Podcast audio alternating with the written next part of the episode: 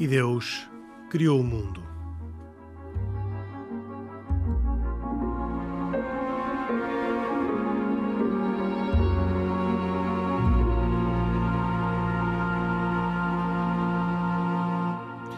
Boa noite e bem-vindos todos à primeira emissão de 2019 de E Deus Criou o Mundo, um programa de autoria com produção de Carlos Quevedo, hoje com produção de exteriores de Cristina Condinho e uh, cuidados técnicos de Juventino Ferreira. Comigo, Henrique Mota, como sempre, Khalid Jamal, muçulmano, Isaac Assor, judeu e Pedro Gil, católico, que aqui falam sempre a título pessoal. É bom recordá-lo e recordamos-lo também neste primeiro programa do ano. Um programa que não é uh, emitido em direto, foi gravado há uns dias, imediatamente antes do Natal, na AES Business School, uma escola de negócios uh, no centro de Lisboa, uh, que um, nos convidou para fazer a gravação dos programas de Natal e de Ano Novo. Hoje vamos ter perguntas uh, feitas pela audiência, composta por antigos alunos. Agradeço a todos as perguntas que farão e agradeço à diretora da escola, Fátima Carioca, pelo convite e pelo acolhimento. Vamos começar com a primeira pergunta. Uh, boa noite. Eu peço desculpa, vou fazer um bocadinho batota. A minha pergunta não tem a ver com o Natal. No entanto, eu acho que, que é merecedora de, de, de ser comentada e respondida. E não é bem uma pergunta. A primeira é dar os parabéns ao autor do programa que eu acho o programa, eh, já, já sou uh, ouvinte há uns tempos e gosto muito, uh, e o desafio ou pergunta é se não é possível pensar em uh, ter um programa semelhante noutros países. e com isso ser um desafio não só para o autor, mas também, se calhar, para os representantes das outras religiões, das religiões aqui presentes, darem uma forcinha para ter um programa semelhante noutros países. Um, bem, essa pergunta se calhar respondo eu, uh, que um, não sendo o autor do programa, uh, trabalhei desde o princípio com o Carlos Quevedo neste, neste projeto. Uh, já o fomos apresentar a alguns sítios, já estivemos em Roma a apresentar este, este projeto. temos um convite para ir a Jerusalém no ano 2020. Estamos a tratar de outros convites, nomeadamente para Marrocos. Porque, na verdade, este programa tem uma característica diferente, não, que nós conheçamos, não, não existe um outro programa com estas características que ponha em diálogo as eh, três religiões abraâmicas, monoteístas, o judaísmo, o cristianismo e o islamismo. Um, uh, eh, talvez também porque nos outros países, e isso foi-nos dito uma vez quando estávamos em Roma por um jornalista francês muito curioso sobre o nosso programa, aquilo que é possível fazer em Portugal pode não ser possível fazer noutros países, porque as circunstâncias desses outros países podem ser muito adversas uh, a este diálogo. Nós uh, somos, uh, conversamos bem uns com os outros, os, três, os três convidados não, não valorizam aquilo que os divide, embora reconheçam aquilo que os divide sempre e não, e não neguem que aquilo que os divide é a razão pela qual existem três religiões, porque se fossem mais as coisas que os aproximavam do que aquelas que os dividiam, provavelmente estariam muito mais próximos do, do que estão. Várias vezes já debatemos o que é que acontecerá aos dois que estiverem errados, na esperança de que pelo menos um esteja certo. É? Mas este é um debate que se faz uh, em, em, muitas, uh, em muitas ocasiões. Nós gostaríamos que esta proposta de diálogo pudesse acontecer noutros países temos esperança de que este exemplo dado pela Antena 1 uh, eh, e pela direção da Antena 1 há três anos que uh, desencadeou este, este programa venha uh, a poder ter réplicas noutros países e que crescentemente ajude ao diálogo, porque verdadeiramente nos parece a todos nós que a experiência de diálogo que fazemos aqui é muito importante. Eu, eu acho que há uma, umas notas sobre a nossa experiência que é preciso ter em conta porque eu acho que essas sim são replicáveis. Eu, eu, compreendo o argumento de que deve haver países onde as coisas possam ser mais difíceis, porque culturalmente nós estamos mais feitos, talvez, para isso. Mas eu diria que há, que há, há uns ingredientes que ajudariam em qualquer circunstância. A primeira coisa é que o diálogo deve ser feito entre pessoas que creem mesmo em Deus. Isto parece uma coisa óbvia, mas não é bem assim. Eh, até porque já noutros programas falámos sobre isso, eh, às vezes já sucede que há pessoas que têm, se consideram pertencentes a uma religião ou tendo uma religião, mas depois podem, por exemplo, nunca ter tido a experiência da relação pessoal com o Deus em que acreditam. E no nosso caso, não é uma pretensão, porque qualquer da nossa fé acha normal a experiência da oração, porque é uma experiência de relação com Deus. Portanto, esse é o primeiro ponto, é uma clara identidade própria. O segundo ponto é uma disposição aberta para ouvir os melhores argumentos que os outros tenham para apresentar, para fundamentar aquilo em que acreditam. Isso exige, evidentemente, uma, uma aprendizagem da, da paciência e, e, também de uma maior uh, flexibilidade intelectual, portanto, para estar uh, preparado para, para, muitas vezes as ideias preconcebidas que temos sobre as outras religiões não passam de uh, preconceitos ainda mal formados, não é? E, portanto, está todo um trabalho de desbaste que é preciso ser feito. O que significa habitualmente que nestas conversas, eu não sei como é a experiência dos outros, mas eu posso falar por mim, é que se aprende muito sobre os outros, mas também somos obrigados a aprender imenso sobre aquilo que nós acreditamos ou que, e, em, naquilo em que afinal não acreditávamos. Porque às vezes nós um, incorporamos como se fossem exclusivos da nossa fé coisas que não são exclusivos e nem sequer são identificadores.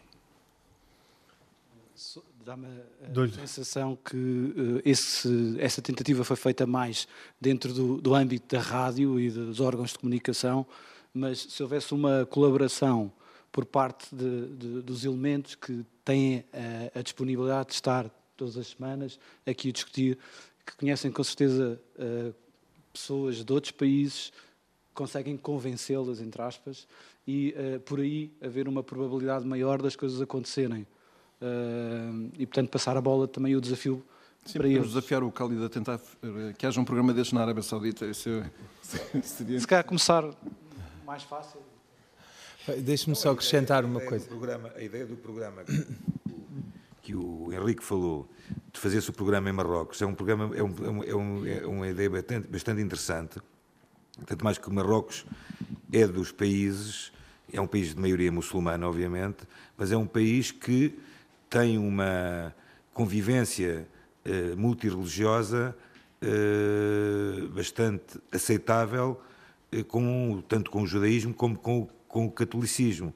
Eh, e eh, a ideia de Marrocos surgiu, inclusive, através de uma visita que tivemos aqui há uns meses atrás, de um conselheiro do rei de Marrocos, que curiosamente é judeu. Vejam bem, o rei de Marrocos tem um, tem um conselheiro financeiro, conselheiro financeiro, que é, eh, que é judeu, e apresentámos essa, essa, este projeto e ele ficou altamente, ficou bastante encantado com a ideia e eventualmente será uma possibilidade, ou seja, isto, isto os contactos a funcionarem também. Pronto, agora falta só o contacto aqui do Khalid ali para a Arábia Saudita. Eu, eu, queria acrescentar que, na realidade, um, eu sou um otimista, confesso, portanto, acredito que a nossa experiência possa e deva ser replicada em qualquer outra parte do mundo. Uh, e há aqui dois ou, dois ou três aspectos que me parecem importantes. Uh, alguns creem que é difícil, especialmente no caso do Islão, porque, como sabe, o Islão caracteriza-se por não ter uma autoridade central e, portanto, o, quem é que iria, digamos assim, qual era o muçulmano que se arriscaria a ir à rádio dizer aquilo que pensa com frontalidade e sem receio de represálias ou de eventuais represálias dos seus irmãos de fé e das suas comunidades. Nós discutimos isto. Repare, eu agora estive no, há uns tempos atrás nos Estados Unidos e uma das coisas que para mim é absolutamente imprescindível ao diálogo interreligioso é aquilo que eu chamei os, o duplo discurso. Nós não podemos, é muito fácil e muito tentador nas reuniões de alto nível, como se costumam dizer, ou neste diálogo, dizermos: bom, os, os católicos são meus irmãos, mas depois será que cada um de nós tem a coragem de dizer isto dentro das nossas comunidades? Será que nós realmente consideramos que os católicos e os judeus, neste caso, são meus irmãos? E, portanto, essa é a primeira coragem que é preciso ter. Em segundo lugar, eh, desculpem a expressão, isto não é puxar a brasa à nossa sardinha, isto dá trabalho, não é? Quer dizer, é preciso, tudo dá trabalho, tudo exige o seu, o seu esforço. O Carlos Quevedo, aos domingos, anda a mandar e-mails para nós com os temas do programa e nós é claro que seria ótimo que nós fôssemos aqui um grupo de iluminados que viéssemos jorrar este tipo de conceitos e falar sobre estes temas para a rádio sem qualquer tipo de preparação. Mas como devem calcular, eh, isto implica um esforço, não é, de preparação do ponto de vista um, eh, académico, do ponto de vista teórico, perceber o que é que cada religião diz e como é que podemos pôr estes temas em diálogo. Eu posso dizer, francamente, que havia muitos aspectos da minha própria religião que eu, se calhar, não conhecia de forma tão profunda e que a participação neste programa me obrigou a conhecer uh, e, e, a procurar conhecer melhor, não é? E, portanto, isso é fundamental. essa é a nossa, é a nossa retribuição e, e especialmente o contributo de, de alguns fãs, eu vou dizer assim, como sou vaidoso, de algumas pessoas que nos ouvem com assiduidade e que nos dizem: Bom, os senhores fazem um bom trabalho eh, às vossas comunidades, às vossas fés. E depois há aqui um aspecto muito importante, só para terminar, que é nós também não temos a pretensão, eu não tenho a pretensão de representar todos os muçulmanos. Claro que há muçulmanos bons, muçulmanos maus, isso, isso, isso é, é, condição inata à natureza humana. E, portanto, uh, o objetivo é que, no, que nós uh, sirvamos de exemplo para aqueles que, se calhar, não estão tão imbuídos deste espírito de diálogo, o possam fazer no futuro. Não é? Repare que o Henrique Mota abre normalmente a discussão claro. dizendo qualquer um de nós não tem a proteção nem de representar as nossas comunidades, claro. nem de representar as nossas fés. Nós somos pessoas comuns a discutir temas da atualidade religiosa. Fátima Carioca. Estava aqui a, pensar que com alguma piada poderíamos utilizar a rede de escolas irmãs à qual a AES Business School pertence, eh, porque de facto, enquanto escolas, eh, temos um ethos comum, não é? Ou seja, temos uma, uns ideais comuns e esse ideal é exatamente passa também pelo diálogo em termos de sociedade e pelo debater de uma forma crítica e aberta os temas que são estruturantes da própria sociedade. Uh, isso significaria que logo à partida, aliás, partilhei com outros dinos de outras escolas esta iniciativa uh, e, e, e, acharam muito curioso que a tivéssemos aqui, porque de facto faz todo o sentido, faz todo o sentido debatermos temas com, com, com um espírito aberto, com o espírito de diálogo, com o espírito de ouvir o outro, uh, são as bases também de uma boa gestão das organizações e por isso também é sempre em sociedade um modo muito interessante de olhar e de estar presente na sociedade. Muito boa noite. Queria também saudar o produtor e os participantes neste programa magnífico. E queria pôr uma pergunta, uma vez que estamos também numa escola de negócios, até que ponto cada uma das religiões eh, valoriza o empreendedorismo, valoriza o trabalho, valoriza a direção de negócios, de empresas, não só como algo que seja evidentemente comum ao desenvolvimento humano, mas também como fenómeno religioso. Isaac Assor, quer começar? Sim. Olha, uma excelente pergunta. Uh, Uh, e começaria, começaria por uh, lhe citar uh, um pouco de um tratado, um tratado da Mishnah, que é uma parte da, chamada da Torá oral, que é a Ética dos Pais, uh, Pirkei Avot, em que neste, neste chamemos-lhe neste compêndio, neste tratado, que é, uma, que é um tratado fantástico, maravilhoso, que é, foi, foi elaborado de geração em geração, em que é mencionado N vezes uh, situações como, por exemplo, e eu passo a citar, quem é realmente rico? Pergunta um dos grandes rabinos dessa altura. Aquele que está contente com o que possui. Ou seja, o, desde a criação do homem, estamos enfrentando esta situação. O episódio do Jardim do Éden é por demais conhecido. Uh, uh, todas as árvores frutríferas e tudo o que havia no paraíso foi desprezado. Uh, Conta-se, por exemplo, que uma certa vez uma pessoa colocou um, uma placa num terreno baldio, estou a dar um exemplo, uh, darei esta propriedade a quem estiver realmente satisfeito, ou seja, um rico fazendeiro ao passar de carro leu o aviso, parou e pensou na possibilidade de também vir a possuir este lote, como qualquer outra pessoa o teria feito. Dirigiu-se ao proprietário explicando o motivo da sua vinda. Você está realmente satisfeito? Pergunta-lhe este, sim. Tenho tudo o que necessito e estou plenamente satisfeito, responde o fazendeiro. Amigo, se você já está satisfeito, por que é que deseja então o meu lote? Ou seja, uh, no judaísmo, uh, a ética e o moral não só é uma prática, uma prática somente religiosa, mas também uma prática que é fundamental na, na sua vida profissional. Eu costumo dizer, eu costumo dizer de uma forma assim muito simplista, de que eh, não basta eh, bater com a mão no peito e rezar-se eh, se não se tiver ética e moral na sua vida pessoal e profissional. E nisso o judaísmo é claramente eh, claro, é extremamente claro naquilo que, que que consegue transmitir e que deve transmitir. Uh, por esse motivo, uh, esta ética dos pais é uma, chamemos quase que um compêndio que nos faz, de alguma forma, pensar, refletir, não só nos negócios, como também na nossa vida particular e pessoal. Uh, penso que mais ou menos respondi à, à sua questão. Khalid Jamal. Bom, no, no, caso do Islão, a questão é clara. Nós acreditamos que um, tudo, toda esta passagem uh, nesta vida mundana pode ser uma forma de adorar a Deus. E, portanto, um, trabalhar também é uma forma, santificar o trabalho e trabalhar de acordo com aquilo que são os cânones definidos por Deus, plasmados no Alcorão e através da vida e do exemplo do profeta Muhammad e da sua sunna, digamos assim, é para nós muito importante. É preciso ser dito que eh, o Islão é contra a mendicice, portanto, quer dizer, não, que procura, de certa forma, eh, criar, nós pedimos a Deus e depois trabalha-se arduamente para obter aquilo que são, eh, aquilo que é, que, que é o objetivo ou que são as nossas pretensões. Eu gostava de citar aqui dois exemplos. O primeiro é um exemplo que nós, enfim, normalmente relatamos como sendo Jesus, uh, Isa salam foi perguntar uh, a, um dos, a um dos companheiros, dos seus companheiros de então, sobre o que é que ele fazia, porque ele passava o dia todo em oração. E, o, e ele disse, e, e ele perguntou, e Jesus perguntou qual é que era, como é que ele, o que é que ele fazia, como é que ele se sustentava. E ele disse que quem o sustentava era o seu irmão. O seu irmão trabalhava arduamente para sustentá-lo. E então a resposta de Jesus foi: o seu irmão é mais devoto que o Senhor. E portanto, quer dizer, aquela ideia que nós muitas vezes temos, que é uma ideia errada, não é? De que o objetivo da nossa vida mundana é só fazer a oração, é simplesmente dedicarmos a adoração a Deus. No Islão isto não é bem visto, ou seja, no Islão o objetivo é dividir o nosso tempo em três partes. A primeira parte para as nossas necessidades mundanas, comer, beber, dormir, passar tempo com a família.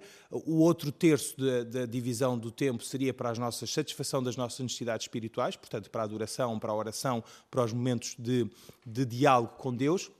E o outro um terço é são uh, os direitos do nosso corpo, digamos assim.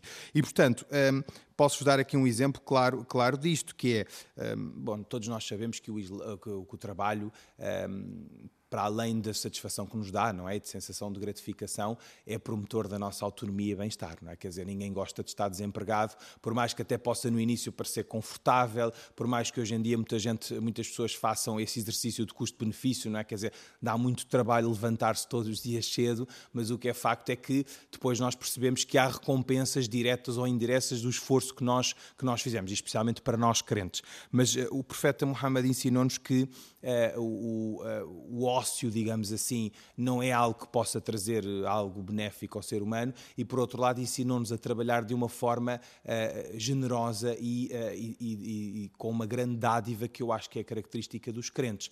Exemplo clássico, por exemplo, uh, alguém me compra, estou a falar remontando naturalmente a um período do início, dos primórdios do Islão.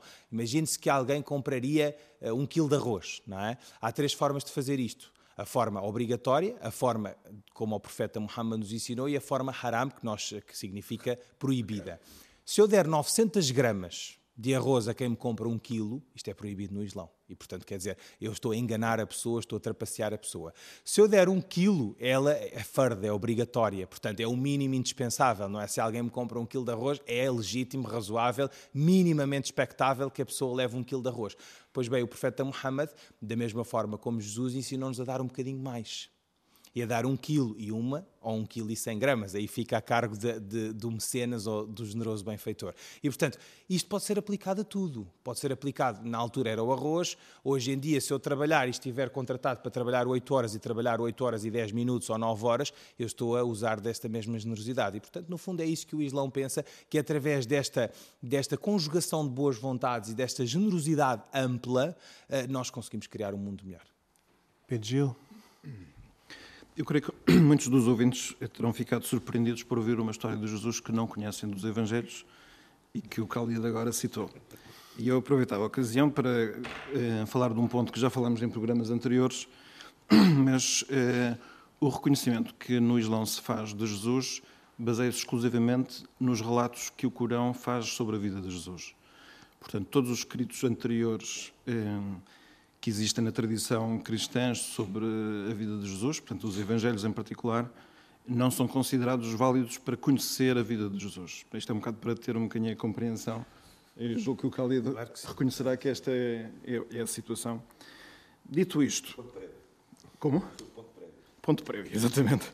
Uh, dito isto. Um, na experiência comum das pessoas, o, o, o trabalho às vezes é o, o cabo dos trabalhos, propriamente.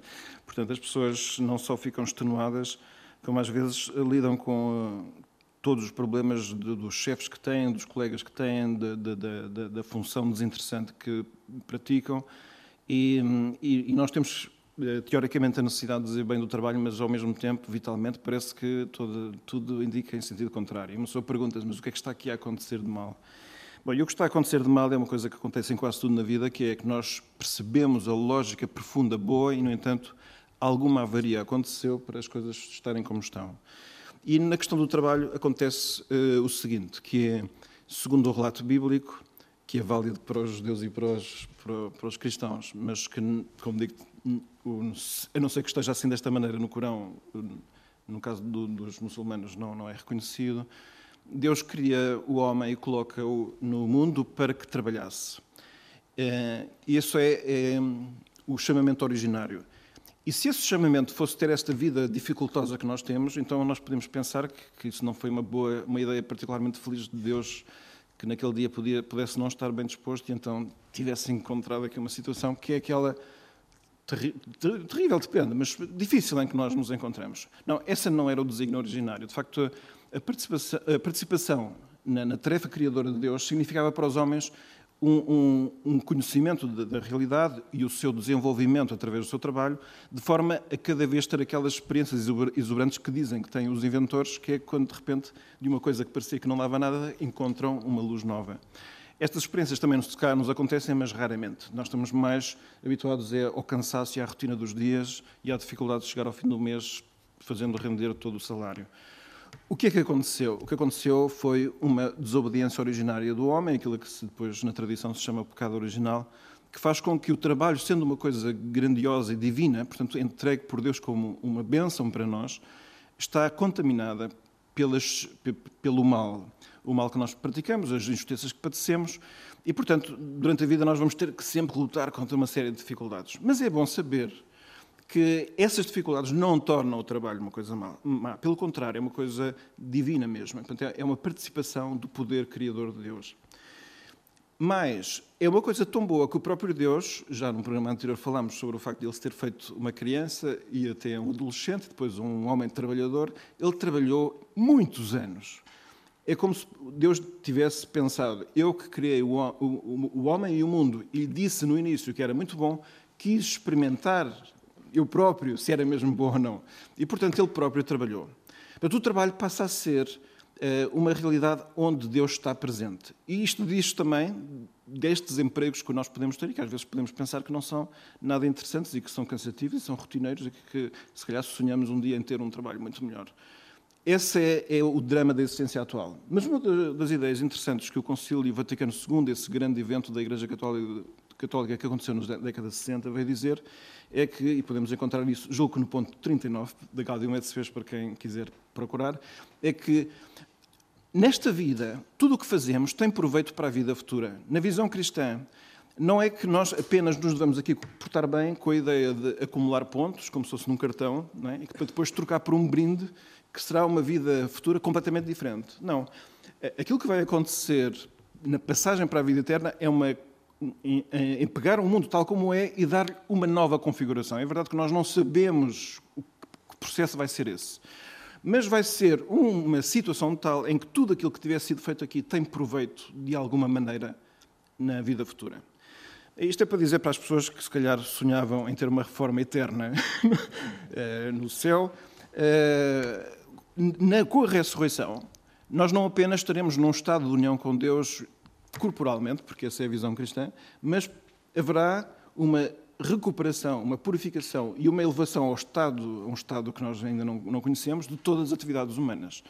Portanto, isto é uma prevenção que eu faço, preparem-se, que provavelmente uh, o descanso eterno não significa não trabalhar eternamente. A Fátima Carioca. agora, uh, não, não considerando a perspectiva religiosa, eu diria que ensinamos também na AES isso mesmo, que o, o trabalho em si é a forma como nós deixamos obra, digamos assim, no nosso dia a dia. Uh, e isso significa que o trabalho basicamente tem duas, duas dimensões. Uma objetiva, que é a obra que realizamos, e a outra subjetiva, que é a forma como, a partir dessa obra que realizamos, uh, seja ela voluntária ou, ou, de um cariz laboral, de uma relação laboral, uh, é a forma como nós crescemos também. Uh, desenvolvemos competências, desenvolvemos a nós próprios, uh, amadurecemos e por isso faz, faz, faz-nos crescer e desenvolver a nós pessoalmente. E essa é exatamente aquilo, a, a, a, noção que temos de realização com o trabalho que fazemos. Uh, e não é displicente, antes pelo contrário.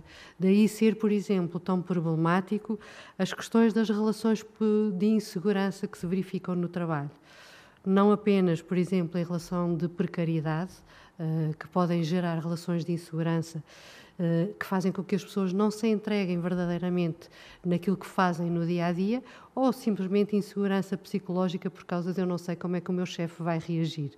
E que leva também a que, mais uma vez, a pessoa não, não se entrega no trabalho que faz no dia a dia com autonomia, com criatividade, como se quase se trabalhasse por conta própria, como dizia Bento XVI. Uh, e isso é aquilo que provavelmente uh, uh, torna o trabalho pesado no dia a dia. O trabalho, quando nós temos um ambiente nas organizações que nos permite ter autonomia, associada a alguma autonomia, a responsabilidade uh, correspondente e que nos permite, naquilo que fazemos, entregarmos e darmos a vida, é a forma que nós temos de participar na organização, de participar na sociedade e também de nos realizarmos enquanto pessoas humanas. Mas uh, há trabalhos tão, tão modestos em que custa tanto uh, acreditar que essas pessoas possam ter essa realização de que todos falaram. Uh, e podia, acho que todos somos capazes de imaginar casos de trabalhos que, que são verdadeiramente desagradáveis, uh, mal cheirosos, uh, em horários incómodos, sem gratificação, sem, sem ver coisas boas a nascer do, das suas mãos. Como é que para estas pessoas se pode falar de uma de uma hum, virtude. De não sei se estás a falar das mães quando mudam as fraldas à meia da noite. Uh, podia estar a falar também das mães, mas esse é trabalho gratuito, uh, não é verdadeiramente trabalho profissional. Uh, mas estava a pensar, acho que em outros casos de trabalho profissional que é tão desagradável que a pergunta fica como é que essas pessoas podem realizar-se a fazer aquele trabalho. Uh, qual, qualquer trabalho, uh, e às vezes pode haver trabalhos uh, glamourosos que também não realizam as pessoas, e no fundo a realização pessoal advém do sentido que eu vejo naquilo que eu faço eu posso ter, e, e, não é por acaso que te estava a perguntar se te estavas a lembrar de, de uma mãe a mudar a fralda. Eu estava-me a lembrar de um homem do lixo, que é a Sim. pessoa por quem eu tenho mais admiração, porque faz um trabalho é verdadeiramente verdade. extraordinário, onde eu dificilmente vejo essa representação. Da, da, realização pessoal. Provavelmente, se ele ver apenas que está a limpar o lixo e com toda, com toda a carga que estiveste a descrever, não se sentirá muito realizado. Por outro lado, por outro lado, se ele perceber que com isso vai levar um salário para casa digno, que vai com isso levar a família para a frente, provavelmente esse trabalho que faz tem um sentido completamente diferente. Se além disso perceber que com isso está a mudar a cidade para um ambiente mais limpo, onde as próprias crianças dele e todas as crianças e outras pessoas podem viver de uma forma mais saudável e de uma forma mais sustentável, então é grandioso o trabalho que ele faz. Por isso, eh, é isso exatamente que faz eh, a gratificação no trabalho que temos. É o sentido que damos às coisas que fazemos.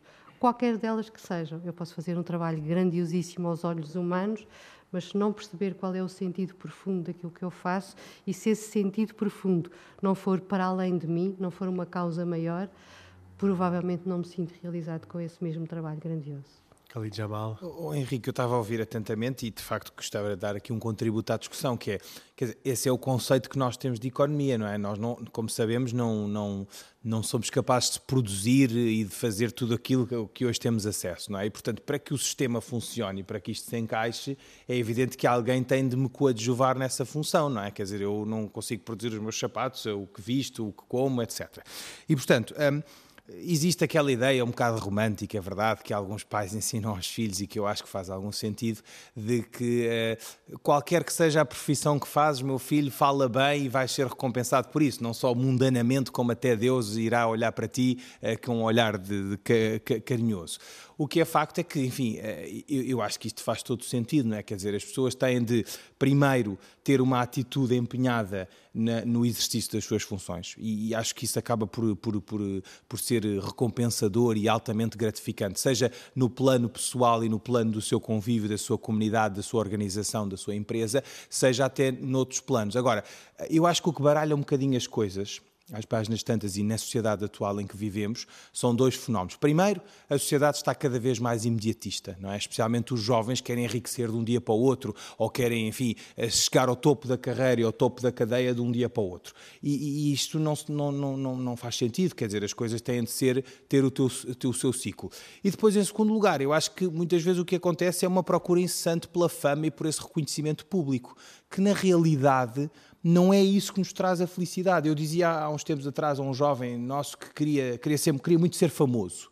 E eu dizia-lhe, ser famoso, eu não sou, naturalmente, mas quer dizer, mas, mas conheço alguns que são, uh, se calhar aqui na mesa, e o que é facto é que, será que é isso que tu queres? Eu, eu, eu devolvi-lhe a pergunta.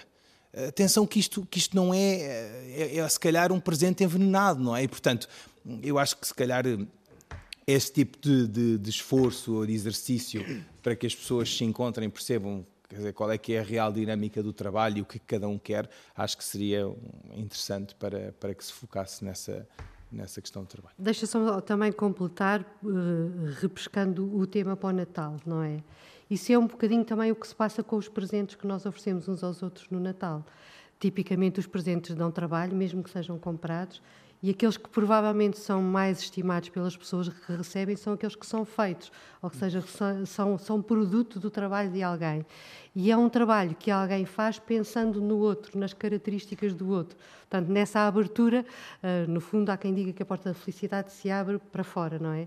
Por isso, quando nós pensamos nos presentes e lá em casa fazemos questão de dar presentes. Pés embora, podem ser feitos, podem não valer economicamente nada, mas é bom dar presentes, porque o dar presentes é pensar exatamente no outro, no que é que o outro gostaria, nas características do outro. E por isso sair de nós para realizarmos algo para, para o outro é também este espírito do Natal e o, e o sentido dos presentes que dá trabalho, não é? A minha pergunta tem a ver com o seguinte: eu há dias estava com um empresário que me dizia Portugal hoje em dia era um dos países mais cool da Europa. E, e falava isto em termos de turismo, de fama, de enfim, tudo o que neste momento se realça em Portugal.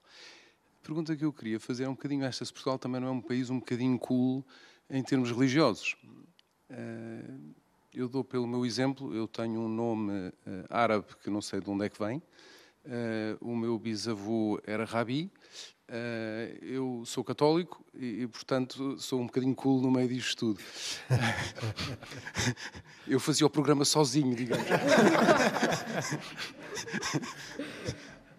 Mas a, a, pergunta tem a ver com isto. Portugal, o facto de ser às vezes um bocadinho cool e se calhar permitir fazer aqui programas destes que não são permitidos ou não são possíveis noutros, noutros lados, não tendemos às vezes um bocadinho a conciliar tanto tudo que já não é uh, quase nada, digamos assim. Ou seja, que as coisas se misturam tanto que perdem um bocadinho uh, a sua identidade. Não é que eu tenha perdido a minha, mas, enfim, gostaria de, de pôr essa questão. Não, eu, eu, eu, eu, esse é bastante interessante o, o comentário que faz. Uh, e devo-lhe dizer, devo dizer que, de alguma forma, até concordo consigo. Uh, Portugal é realmente um país demasiado cool em algumas coisas. Uh, no caso, por exemplo, vamos dar o exemplo, vou dar o exemplo, por exemplo, das comunidades judaicas em Portugal. Uh, como sabem, no judaísmo em Portugal oficialmente teve banido durante 500 anos em Portugal. Retorna, por assim dizer, no final do século XVIII, com os judeus vindos de, de, do norte da África, de, de Gibraltar. E a verdade é que, mesmo assim, houve famílias inteiras que perderam o seu judaísmo. Perderam o seu judaísmo porquê? Porque casamentos mistos, o judaísmo, como sabem, eh, é transmitido pela parte da mãe, eh, e famílias inteiras que foram completamente desaparecidas em termos de judaísmo. E porquê, essencialmente?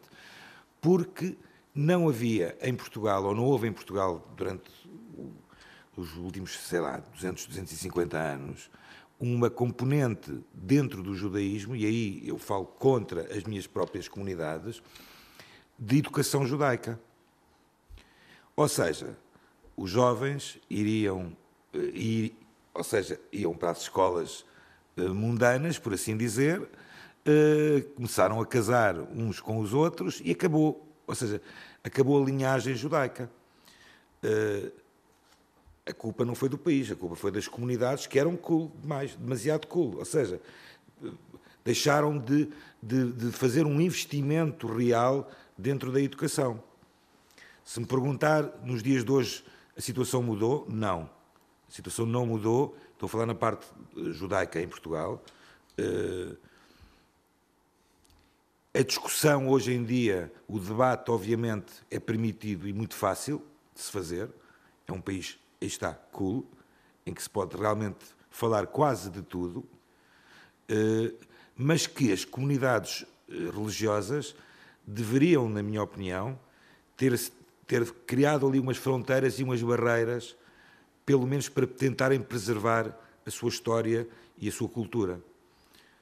Eh, e não é que tivesse sido proibido haver escolas judaicas em Portugal. Estou a falar nos, nos inícios do século XX, a Sinagoga de Lisboa é construída em 1904, portanto, eh, tivemos o século XX todo e já estamos no século XXI e este investimento na educação, na, na transmissão da cultura judaica não tem sido feito. Mais, se falou também no turismo e eu aí também posso falar um bocadinho porque é o meu ramo.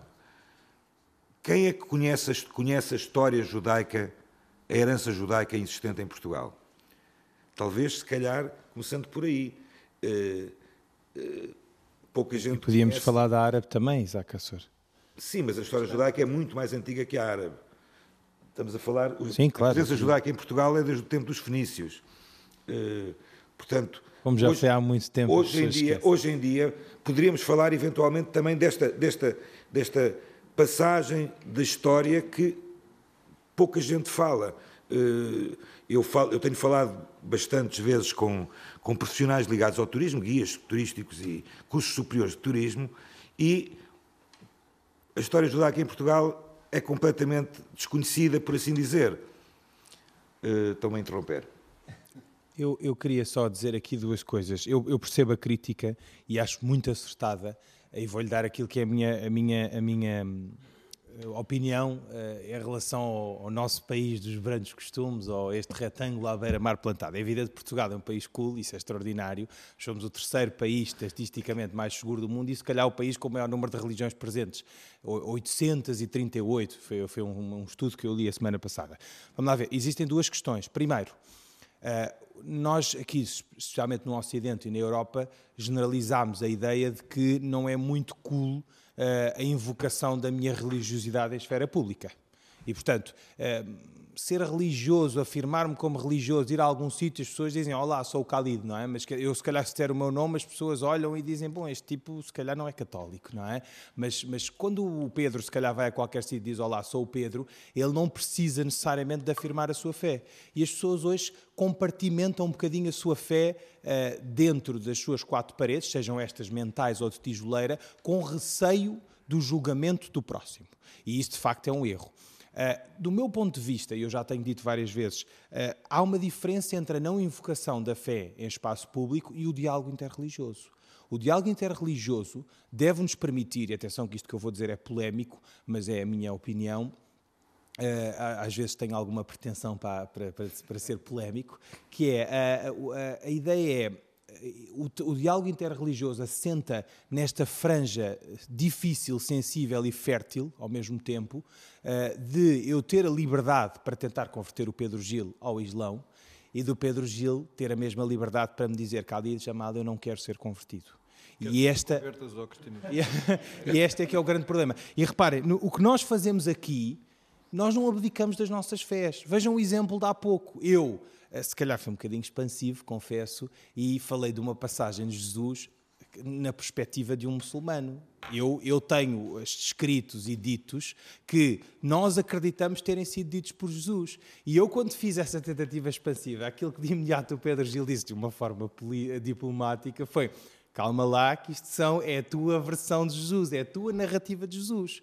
E, portanto, cada um de nós afirma, eu afirmo que aquelas expressões, na minha opinião, são, de facto, foram ditas por Jesus, mas o Pedro Gil tem a liberdade para dizer, atenção que isto é a tua versão dos factos, não é a minha versão. E, portanto, é com esta, com esta troca de galhardetes que nós, eh, de forma educada, respeitosa pela, pela individualidade e a liberdade de cada um, que eu acho que nós vamos longe. Eu penso que, em todo o caso, é preciso valorizar muito o facto de sermos cool, porque isso, apesar de tudo é, é um dado positivo. É, no diálogo, a aproximação entre as pessoas, julgo que é mais importante que a aproximação entre as ideias, porque é um primeiro passo. Agora, o passo seguinte tem que ser que não me convém dialogar sobre uma coisa da qual eu nem sequer conheço qual seja a minha posição. E, portanto, o primeiro passo do diálogo interreligioso é o conhecimento da própria fé. E, e acho que esse dado é importantíssimo. Depois, é, julgo que o, o, aqui em Portugal, eh, esse passo de querer conhecer como é que o outro pensa, às vezes não se dá. Portanto, eu, ficamos na, na, no bom entendimento, e eu penso que isso já é muito razoável. O jogo é que é preciso é, incentivar uma sã curiosidade para perceber mais a fundo porque é que as pessoas acreditam naquilo que acreditam. Mas é importante, uh, nesse diálogo interreligioso, afirmar a diferença?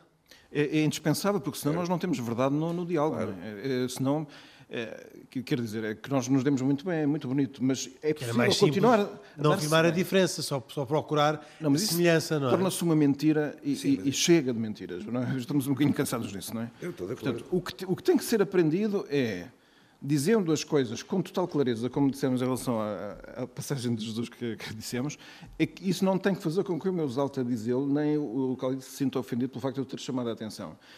O que podemos agora pensar a seguir, porque é o passo, mas não vai ser esta instância, é vamos estudar melhor se Jesus Cristo disse ou não isso que foi afirmado que foi dito. Porque isso tem que ser, uma vez que aconteceu na história, deve ser possível aproximar-se lá. Claro que essa é uma tarefa mais árdua, porque seria antecipar aquilo que nós já dissemos, que é quando morrermos nós perceberemos Quem é que está que os três não estávamos certos. É impossível. Nós vamos ter essa surpresa. Não, não vai ser uma surpresa. Não sabemos é a quem é que vai calhar, não é? Quer dizer, cada um de nós está convencido, quem está certo é o, outro. é o próprio. Não, quem está certo é o próprio. É o próprio e que vai calhar aos outros. Mas, portanto, o nosso compromisso, já dissemos, é que aquele que estiver certo fará interceder pelos outros para ver se encontra mais. bem. Muito obrigado. Assim terminamos, temos mesmo de terminar o nosso programa, o tempo está no fim. Uh, agradeço em nome de toda a equipa a hospitalidade da AES Business School e à sua diretora Fátima Carioca e também em nome de toda a equipa desejo a todos um feliz ano de 2019 nesta primeira emissão do ano de 2019 de E Deus Criou o Mundo. Nós voltaremos dois, oito dias, se Deus quiser. Boa noite, até para a semana.